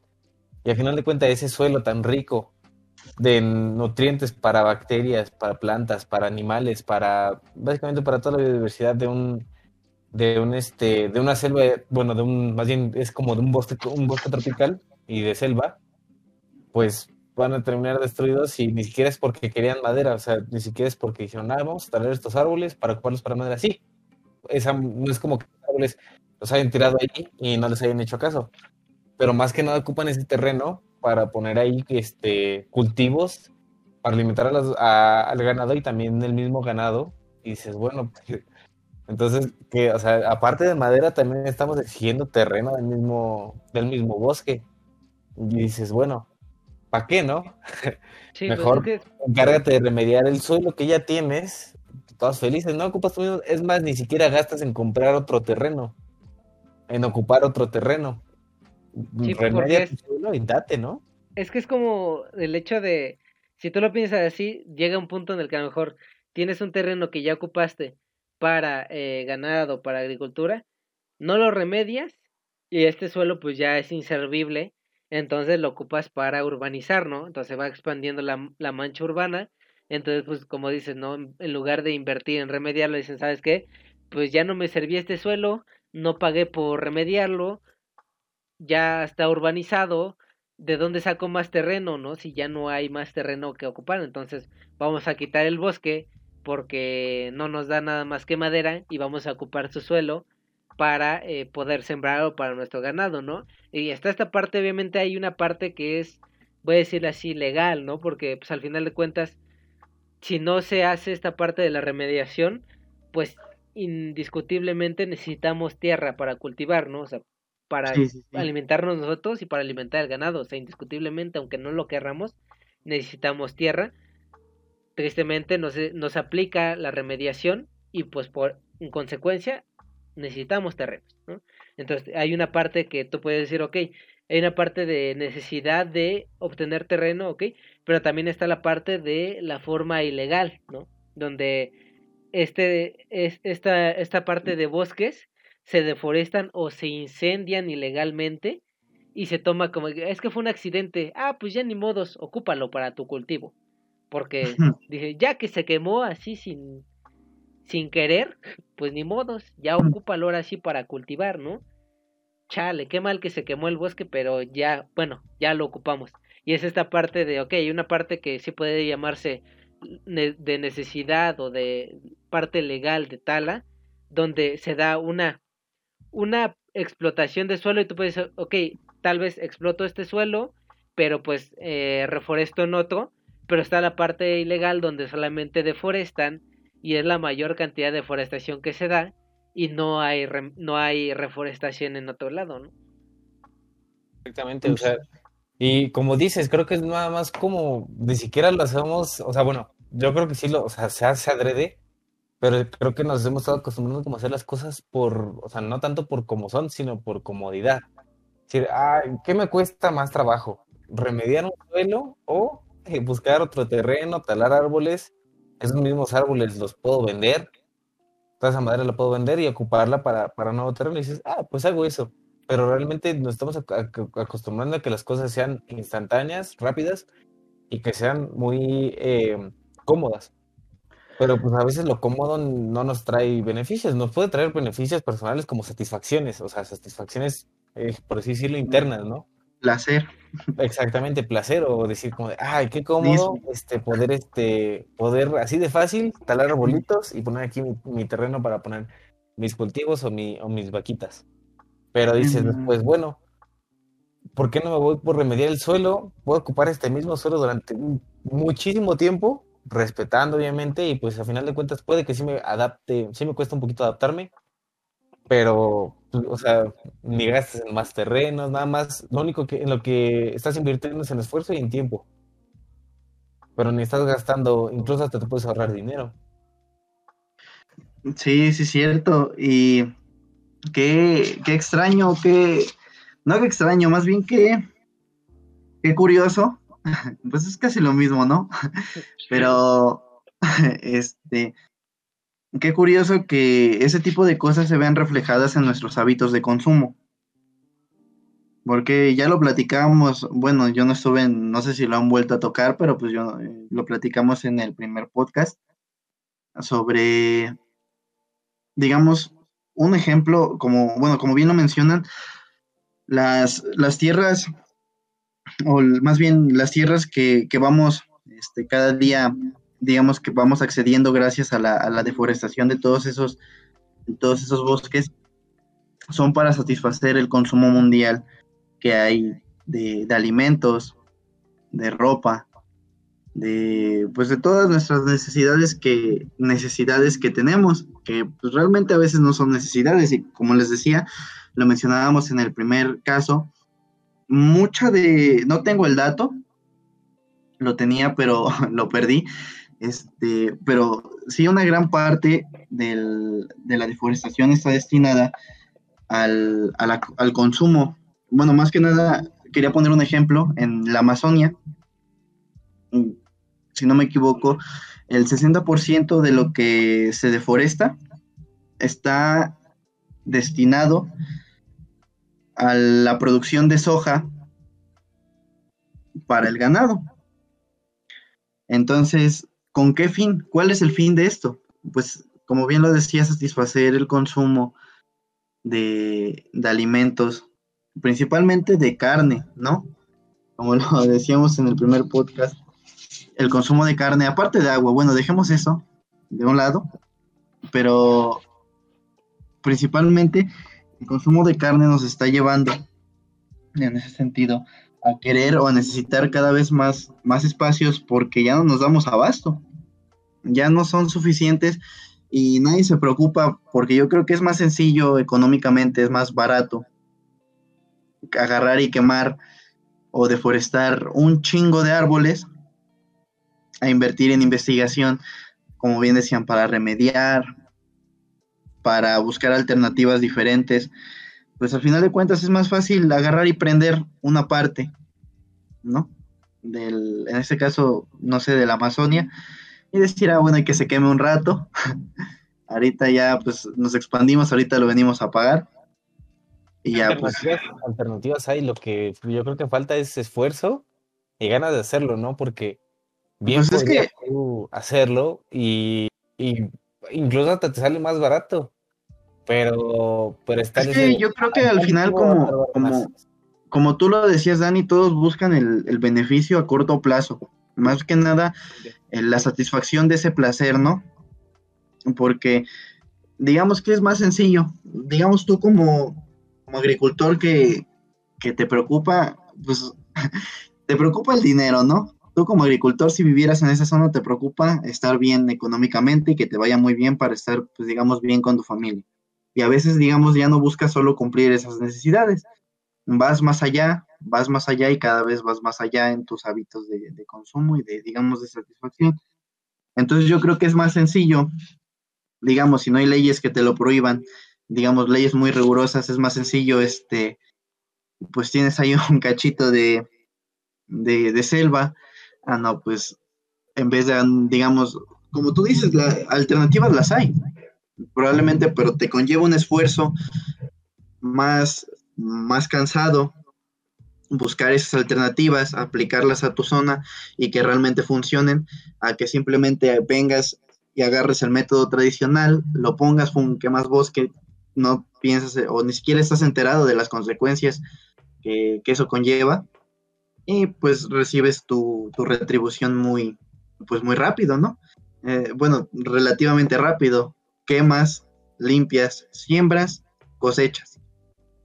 Y realmente pues dices, ah, pues no me estoy llevando nada de paso, pero porque tú lo ves aquí, ¿no? Tú lo ves acá y dices, ah, no, pues ya me está llegando el varito. y qué chido esto, me lo voy a, ir a, me lo voy a gastar para ir de, de expedición a la Amazonia. En mis vacaciones para vacaciones. a la península de Yucatán a explorar la selva. Exacto. o sea, es, todo eso que dices, como el tener las cosas a corto plazo, cómodamente, y tiene que ver, yo creo que con dos cosas, ¿no? Con eh, lo que tú mencionas y también con la con esta falta como de información, ¿no? Como bien decías, a lo mejor y tú ni estás consciente del daño que estás haciendo. Es como los agricultores que dicen, ah, vamos a volver a arar el suelo para poner aquí mismo los cultivos. Estás erosionando el suelo de una manera, pero, pero fea, ¿no? Y estás, estás haciendo que ese suelo que era fértil y que a lo mejor pudo haber sido fértil durante muchos años más, te lo estás echando en poquito tiempo porque no estás consciente. O sea, los, los agricultores no saben el ciclo de, de, del secuestro de carbono, el ciclo del, del azufre, el ciclo del fósforo, demás, el ciclo del agua. O sea, no saben que la tierra contiene muchísimos microorganismos benéficos y prefieren cultivar por la forma tradicional, por la forma que les enseñaron. Es básicamente porque no hay, no ha habido una innovación o no ha habido una educación adecuada en todo este tipo de cosas. Y pues es lo mismo con lo que dices, ay, pues voy a tirar unos, ¿qué? 20 arbolitos que me están aquí estorbando los quemo, los puedo ocupar esa misma madera para, para ocupar mi leña aquí. Y bueno, pues no le estoy haciendo daño a nadie, voy a arar el suelo, o sea, te estás echando dos cosas, te estás echando tanto los árboles, el suelo, vas, pones tus plantitas, vuelves a arar el suelo y dices, ah, ¿qué onda? Este suelo que donde antes crecían muchísimas plantas y muchísimos árboles, ya está seco, ¿por qué? Ah, porque quitaste los árboles. Si aquí, había selva. O sea, el sol estaba cayendo directo al suelo, lo erosionó. Pues bueno, o sea, finalmente dices, qué irónico que incluso los agricultores de nuestro país ni siquiera están conscientes de lo que están haciendo con el suelo en el que están sembrando. De repente nadie dice, bueno, ya no le sirve este suelo, vamos a buscar otro terreno. Pero dicen, yo creo que siempre les ha de quedar como de, ¿por qué ya no sirve? Si ahí antes había jitomates por todos lados, si había vida en todas partes, y ahora ya no. Entonces es lamentablemente esta falta de información la que también no nos estamos enfrentando. Es un problema social y un problema ambiental. Es que siento que a pesar de, o sea, obviamente se basa y el punto de partida es la falta de información que tiene la gente, ¿no? Y el hecho, como tú le decías, ¿no? De no saber el impacto que está provocando su acción, ¿no? O sea, porque es muy fácil ir y echarle la culpa a los agricultores, porque al final, pues tienen la necesidad, ¿no? De, de producir dinero para sus familias y pues nosotros tenemos la necesidad de alimento, ¿no? Entonces es muy fácil decir, ah, es que la culpa es de los agricultores. Pero pues realmente no, porque como tú dices, no tienen la dimensión del daño que están haciendo. Pero aquí parte otra, otra cosa, ¿no? Hay muchos problemas ambientales que sabemos cuáles son los efectos, nos hemos sufrido esos efectos ya hoy en día y nos sigue valiendo madre, ¿no? O sea, o sea, no, no, es como que nos podamos librar del calor, no es como que nos podamos librar de las inundaciones, no es como que nos podamos librar del aumento del nivel del mar, y son cosas que se ven día a día, o sea, que de repente, como lo hablábamos en el podcast del cambio climático, de repente tú ya, cuando decías es que en esta temporada llovía y ya no llueve, y ahí vas a afectar a los agricultores de, ok, pues entonces ya no puedo sembrar de la manera tradicional que yo lo hacía, ahí los, los mismos agricultores están viendo el efecto, ¿no? O las sequías que se están viviendo, ¿no? Que ahorita nos alivianó que de repente se vino una temporada de, de lluvia. de mayo. pero cuando se acabe, vamos a volver a regresar a que muchas entidades de México se van a quedar sin agua, ¿no? Porque, como les dije, ahorita nos alivianó, pero cuando se pase esta temporadita de lluvia, nos va a volver a dar en la torre. Entonces, ese pedo de, güey, hemos visto ya los efectos ya hemos dimensionado y sentido los problemas de estas acciones y nos sigue valiendo queso. Como lo decíamos al principio, cuando tú viajas en carretera ves y ves y ves y ves y ves y ves y ves árboles, ¿no? Entonces, ay, ¿por qué se queja? Yo me acuerdo mucho cuando era muy chico y alguna vez viajé en carretera con papá y le preguntaba, no sé por qué se queja la gente tanto de que se están perdiendo los bosques y no sé qué. Yo escuchaba las noticias, digo, si aquí hay un montón, ¿no? Pero pues no son un montón, o sea, no, no es nada comparado a la cantidad de árboles que en algún momento puede existir, ¿no? Desde tú puedes ver muchos en la carretera y a lo mejor hay unos 50 metros a la distancia y ya y nada más son dos líneas de 50 metros y alrededor está todo lo demás seco de todo lo que se ha deforestado, ¿no? Entonces, a pesar de que vemos esa dimensión de decir, ok, vemos los ejemplos como con la parada de autobús, que los árboles nos benefician y cuando nosotros intentamos poner una una eh, una suplantación a eso no nos funciona ya tenemos más calor ya este vemos cómo el suelo se destruye una vez que quitamos los árboles vemos la cantidad de gases de efecto invernadero que se generan cuando quemamos eh, bosques y tal y pues al final de cuentas no nos sigue importando no o sea yo creo que ya sería como muy peliculesco, supongo que sí vieron Interestelar, que ya realmente, que ya realmente era como de, pues ya, ya realmente cuando se veía el problema es cuando realmente las esas llamaradas de, de, de polvo ya destruían los cultivos, ¿no? Y ya no dejaban que nada creciera. Y, y ahí ya era un problema tan, tan, tan, tan cabrón que por más que buscaran otro terreno, no iban a poder, este, ya no era un problema de suelo, no era un problema ambiental muy cabrón, entonces ya no podían, dice, bueno, me voy a otro terreno porque este ya no tiene nutrientes.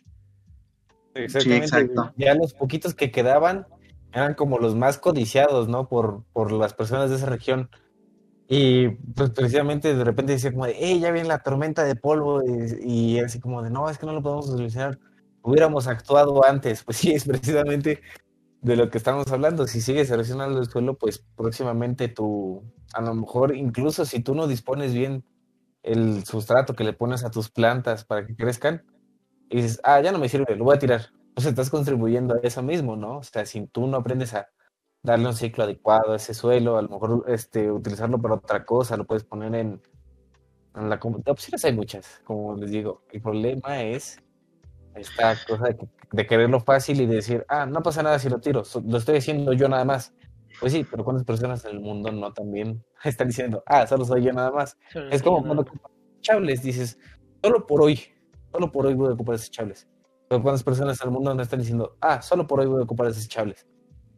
Claro. Eh, y yo creo que, que hay gente que está preocupada por esto, ¿sí? Pues porque yo mismo lo he escuchado y lo he visto en, en publicaciones, en conversaciones con gente. Y te digo, hay gente que está preocupada, ¿no? Por, por esta problemática y intentan proponer eh, algunas acciones, pero en este caso yo creo que este tema es más delicado, ¿no?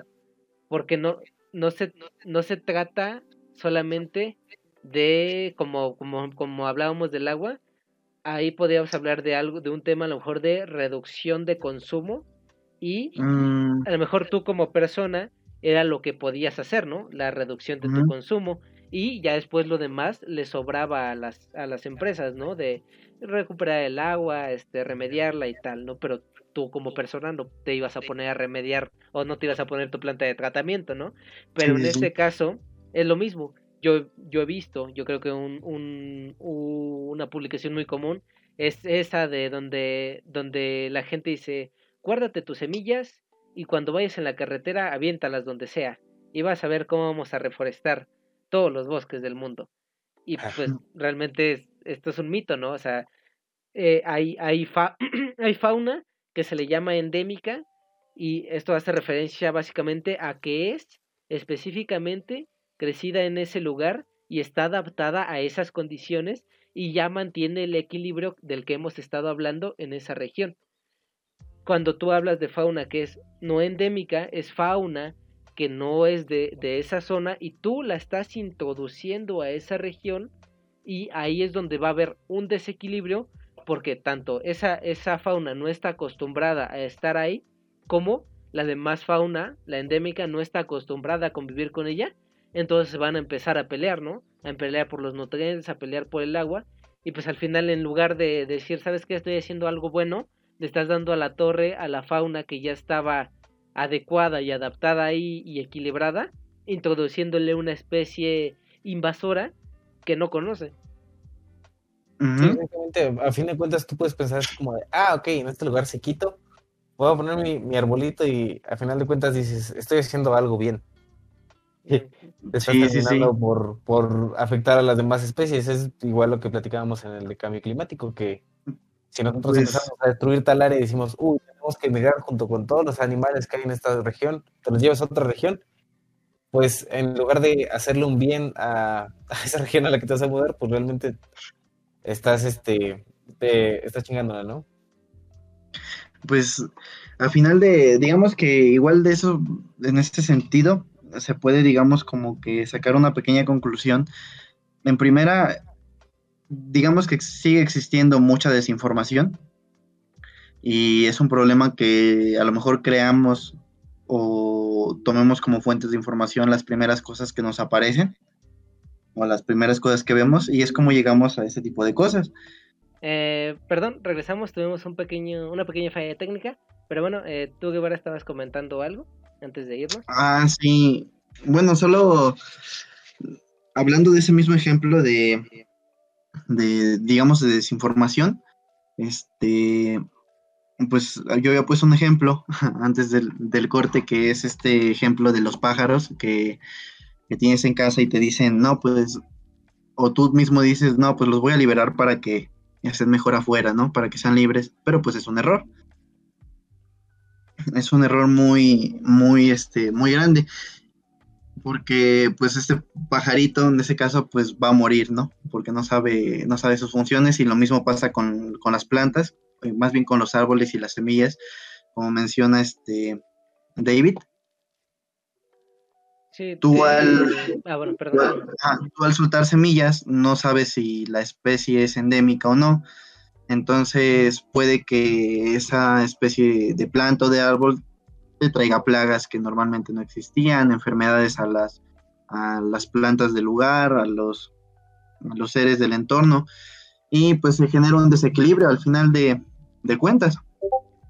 Sí, claro, es, como lo que te digo, hay, hay, hay gente que está preocupada por esta onda de los problemas de los árboles, de la deforestación, de los incendios forestales, y tienen eh, las ganas de ayudar, pero parten de estas malas ideas, ¿no? De estos malos mitos de tirar semillas donde sea, cuando no es adecuado, ¿no? Mientras que hay otras cosas que tú como persona puedes hacer, ¿no? Por lo, la más básica, ¿no? Que es aprovechar al máximo la madera en sus diferentes presentaciones, lo voy a llamar así, ¿no? Como tú hace rato dabas un ejemplo acerca de si tú tienes un mueble y está pues todavía en óptimas condiciones, pues ocúpalo lo más que puedas y no lo no lo tires a la primera bolladura, a la primera apostillamiento, dale o extiende su vida lo más que puedas, ¿no? También hay ejemplos tan tan básicos como el del papel, ¿no? Que al final es un producto de la madera, un subproducto, y si tú vas y lo utilizas como, como sea, y a lo mejor en tu cuaderno escribes de un solo lado y la otra hoja la dejas de vacía y después tiras tu cuaderno, pues al final de cuentas ese papel se está desperdiciando cuando lo podrías haber utilizado y dándole más usos y más vida, ¿no? Exactamente, pues, o sea, también como dices, ¿no? Y dices, bueno, es que a mí no me gusta escribir de los dos lados. Ok, va, te la paso. Escribe de un solo lado, pero no lo tires. Todo ese papel, llévalo a un centro de reciclaje donde puedan hacer de ese papel una, nueva vida y poder utilizarlo en papel reciclable, que básicamente es el mismo papel, nada más que se ve con pequeñas cosillas y hasta ahí, o sea, no te afecta en lo más mínimo. Y pues sí, ¿no? O sea, yo de repente ocupo así de que tengo algún papelito que ya está bien rayonado, pero que luego me sirve para anotar cosas, digo, ah, pues aquí a lo mejor pongo esto para que me acuerde y lo guardo, ¿no? Y a lo mejor y pues suena como muy a, suena muy como que, ay, es que si ya tienes bien, si ya está bien maltratado ese papel, ¿para qué lo sigues ocupando? Bueno, pues mientras lo pueda hacer, ¿por qué no? O sea, ¿para qué gastar una nueva hoja de papel para montar una cosa de dos rengloncitos y hasta ahí? Mejor. Inclusive, inclusive tú, tú, ni siquiera es necesario, ¿no? Que lo lleves a un centro. Tú mismo hay muchísimos tutoriales en YouTube, yo diría, en todas las redes, donde te enseñan a reciclar tu propio papel, ¿no? Donde tú con papel que ya está totalmente usado, le haces un proceso que es muy simple, que es mojarlo, secarlo, compactarlo y obtienes hojas nuevas que, como dices, a lo mejor no son las hojas comunes como de una fábrica, pero cuando tú lo haces, al final de cuentas le estás dando otra vida y una vez que ese papel ya se, que se lo vuelvas a llenar, le puedes dar otra vida y otra vida y tal vez en algún momento dejes de comprar hojas, ¿no? Porque ya estás reciclando completamente ese papel que estás usando el vermicompostaje se ocupan las, este, las hojas, ¿no? Y las hojas de papel en el vermicompostaje me parece que si tú las trituras bastante bien y las pones en tu, en tu composta de lombrices, esas, esas mismas lombrices se comen el papel para hacer las, este, humus, ¿no? Para hacer la composta. Y, también, igual el cartón. El, el, cartón también se lo comen, se comen también hasta, hasta periódicos, se comen, bueno, las lombrices después lo vamos a hablar en, a lo mejor en un post o incluso hasta en en un podcast. Pero... Así como sostenibilidad, sustentabilidad, algo así. Pero, pero, pero, o sea, ¿cuántas cosas no les puedes dar segundo uso, no? Y todos estos, todos estos mitos de que, de que, ay, no, es que el papel ya nada más lo puedes ocupar una sola vez y ya no sirve. No, pues le puedes dar muchos usos, ¿no? Incluso el mismo papel que a lo mejor hasta cuando no tienes otra cosa, pues puedes ocupar el mismo papel que ocupaste para tu trabajo hace cinco años de hacer un ensayo en la prepa pues, este, ponerlo en, en, para secar algo, ¿no? Así de, sí, no tengo ya servilletas. Bueno, pásale una con, con, ese papel que encuentres, lo que sea, pásalo, ¿no? Te sirve para algo.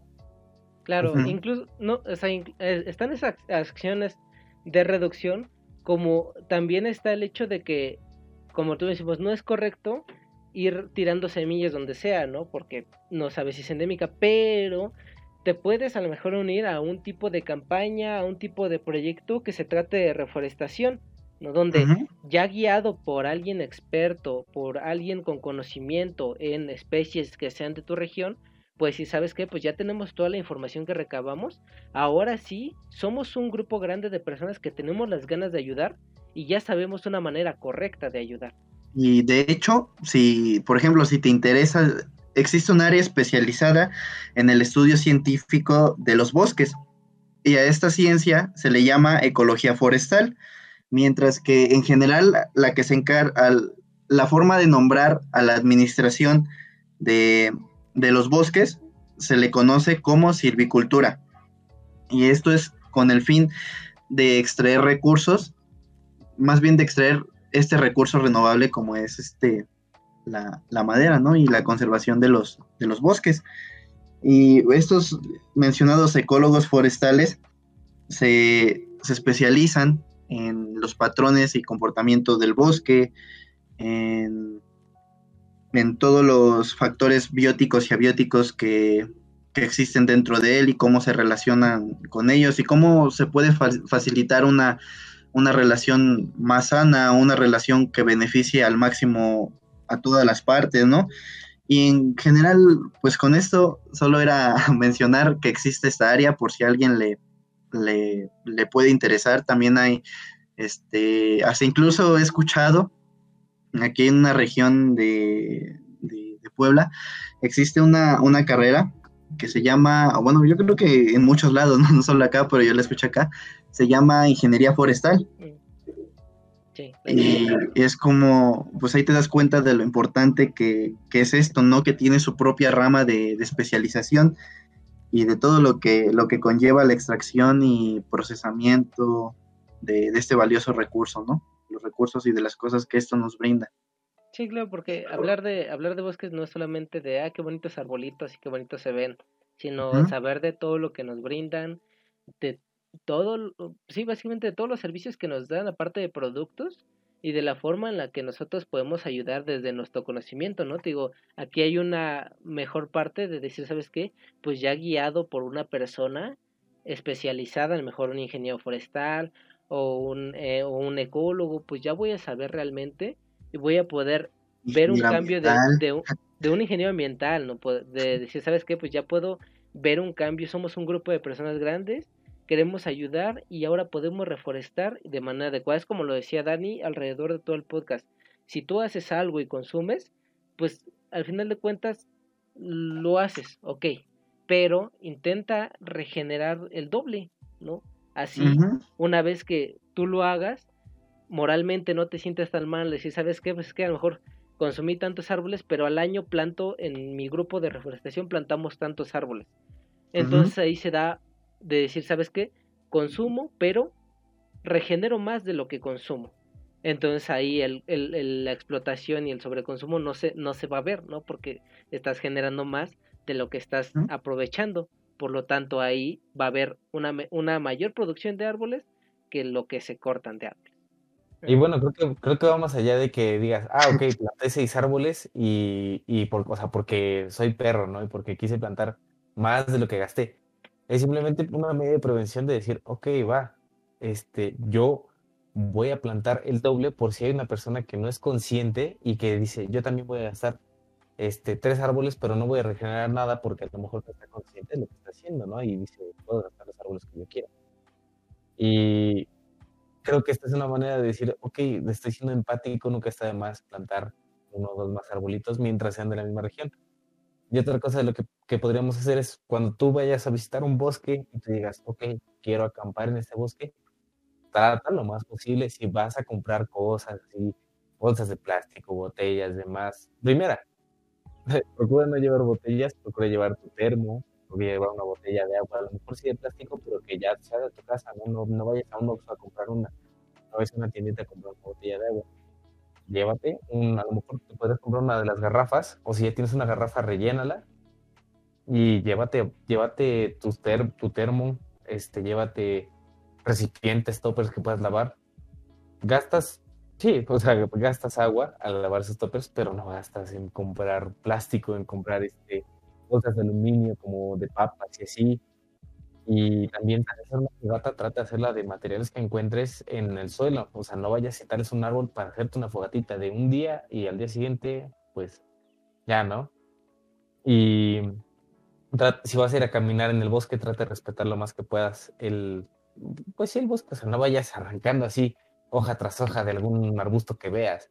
No vayas, ay, mira qué bonito hongo, arráncalo. O sea, pues no, al final de cuentas, los seres vivos están ahí por, por alguna cosa u otra, ¿no? Entonces, no los interrumpas, trata de no molestar mucho a, ni la flora ni la fauna, y así pues preservas mucho el bosque y pues dices, ah, qué bonito está. Claro. Ah, pues yo por último quería este decir o quería enfatizar que sí también es importante dentro de nuestras posibilidades y como lo hemos venido probablemente recalcando a lo largo de todos los podcasts, este reducir nuestro consumo, si puedes. Dentro de lo que de tus posibilidades y si puedes afectar a más personas o recomendar o informar este, a más personas, pues enséñales este tipo de contenido o ese tipo de información para que ellos también puedan, digamos que, que reflexionar y en ese sentido también puedan limitar su consumo. Y recalco, siempre de acuerdo a tus posibilidades, porque, pues sí, prácticamente, como bien lo mencionamos, se genera lo que se consume. Entonces, sí es importante y pues algo que hablamos al, al principio de este, de, este podcast, bueno, casi al principio, fue de, de esto que no es lo mismo, digamos, que tú plantes un árbol joven o que plantes seis árboles jóvenes, si te estás chingando tres árboles ya viejos, ya bastante grandes y crecidos. Entonces, probablemente algún día llegue a ser lo mismo, dejemos que pasen unos 100 años, va a estar así de grande, pero por ahora no. Entonces, la, una de las mejores soluciones es reducir nuestros patrones de consumo. Sí, Yo, básicamente yo creo que sería volver a aburrirlos y aburrirlos siempre con lo mismo en los podcasts, pero yo creo que es analizar tus acciones y ver de qué manera tú puedes ayudar desde tus, como lo dice Guevara, desde tus posibilidades y ver cada una de tus acciones que tanto afectan, ¿no? Y analizarlas, como lo decíamos, hablando de las fogatas, del uso que se le da a la manera en los restaurantes, de las fogatas que a lo mejor yo alguna vez armé el 15 de septiembre, pues son cosas que tienes que analizar y en algún momento yo ya lo dejé de hacer porque vi que había un problema y desde mis posibilidades vi que eso no me afectaba dejar de hacerlo, ¿no? Entonces, es, es básicamente eso, analiza, piensa, comparte ese tipo de información para que pues pueda llegar a más gente, ¿no? Y esa gente empiece a cuestionarse sus acciones y pueda ver de qué manera ella puede ayudar, ¿no? Pero pues bueno, yo creo que aquí... Si quieres... Ah, bueno, perdón. Iba a decir rápido. Si quieres tomar acción más allá de, de lo que a lo mejor puedes hacer desde casa y dices, ay, ¿sabes qué? Yo quiero ir a un lugar donde estén plantando, este, a lo mejor pinos o yo qué sé, para poder recolocarlos en su lugar adecuado. Ok, te recomiendo que busques en internet, digo, o sea, tenemos aquí a la mano una herramienta. Como le hemos repetido. Muchas veces tenemos a la, mano una herramienta, este, pues, que es el internet. Si estás viendo esto es porque tienes acceso a internet. Exactamente. Y si, y si tienes acceso a internet, te recomiendo que si tienes la curiosidad, ahorita mismo busques de una vez dónde hay centros en donde tú puedas a lo mejor acercarte a, a, lo mejor ni siquiera no quieres plantar árboles, quieres hacer composta, va, voy con centro de compostaje. ¿Sabes qué? No quiero hacer composta, quiero plantar árboles o quiero trabajar en un invernadero. Hazlo. No solo lo pienses, hazlo. Entonces, busca información. Hay, hay muchísimos, me, parece que en Ciudad de México hay una muy grande, una, una reserva forestal en donde eh, te regalan hasta semillas de, de pino y te, te, dan un instructivo de cómo plantarlo y demás. Entonces, pues acércate a esos lugares y, y si tienes la curiosidad, hazlo. No, no, no te detengas mucho en, ah, es que, ¿qué pasará? Simplemente hazlo y si te gusta, pues ahora sí que date, ¿no? Sí, tú date. Al ayudar al planeta te estás ayudando a ti mismo y probablemente a, a tus descendientes si es que quieres tener. Y las próximas generaciones, aunque no sean tus descendientes, ¿no? Pues, Exactamente, se trata de empatía, ¿no? yo creo que con esto finalizamos este podcast. Finalizamos. Entonces, esperamos que les haya gustado, que se suscriban y nos sigan en todas nuestras redes sociales, están en la descripción. En la descripción dejen comentarios. Cada, cada día estamos con, con nuevo contenido y un podcast cada domingo. como dice, todos los días tenemos nuevo contenido en nuestra página, vamos intentamos todos los días Y A pues, los días no domingos puede. esperamos también que no, se- no falte un podcast. Y pues esperamos que en el siguiente también estemos los tres. Y, Sí, pues, sí, bueno, sí. Espero que todos se encuentren muy bien. Dudas, sugerencias, Reflexionen, investiguen, cualquier cosa, aprendan sobre todo, mándenos mensajes. sean empáticos. eh, dispuestos a contestar sus preguntas, sugerencias y demás. Todo Entonces, aquí pues- en los comentarios, mensajes, lo que quieran, como dice Dani, donde sea, nosotros estamos dispuestos a contestar y a aceptar sus ideas o ayudas, ¿no? Pues bueno, yo creo que nos vemos que en el todo. Nos vemos podcast. en el capítulo 5. Cuiden los bosques. Nos vemos. Cuiden los bosques y todo.